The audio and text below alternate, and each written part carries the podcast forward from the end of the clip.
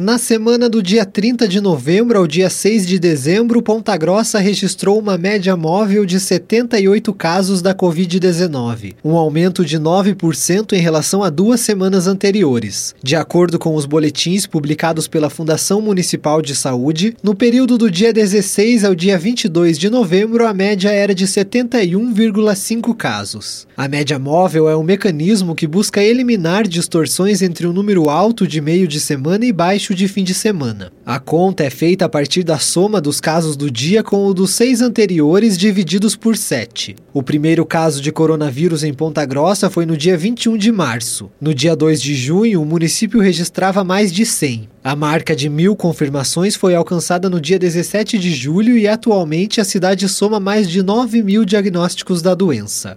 Tailan Jaros, repórter CBN.